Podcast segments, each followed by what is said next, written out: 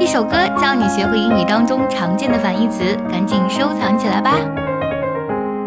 Up and down, round and square, happy and sad, here and there, fast and slow, high and low, hot and cold, stop and go, left and right, day and night, big and small,